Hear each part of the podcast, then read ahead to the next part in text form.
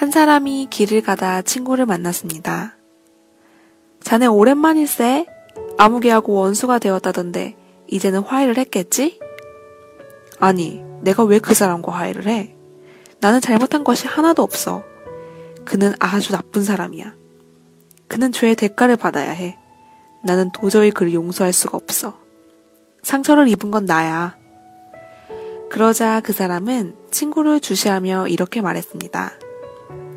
그래? 그렇다면 자네는 앞으로 절대 죄를 지어서는 안 되네.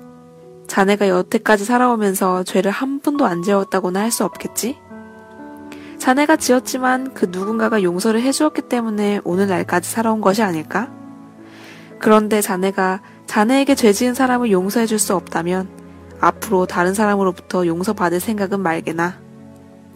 이 말을 듣고 그 친구는 고개를 떨구며 진실로 자신의 잘못을 크게 뉘우쳤다고 합니다.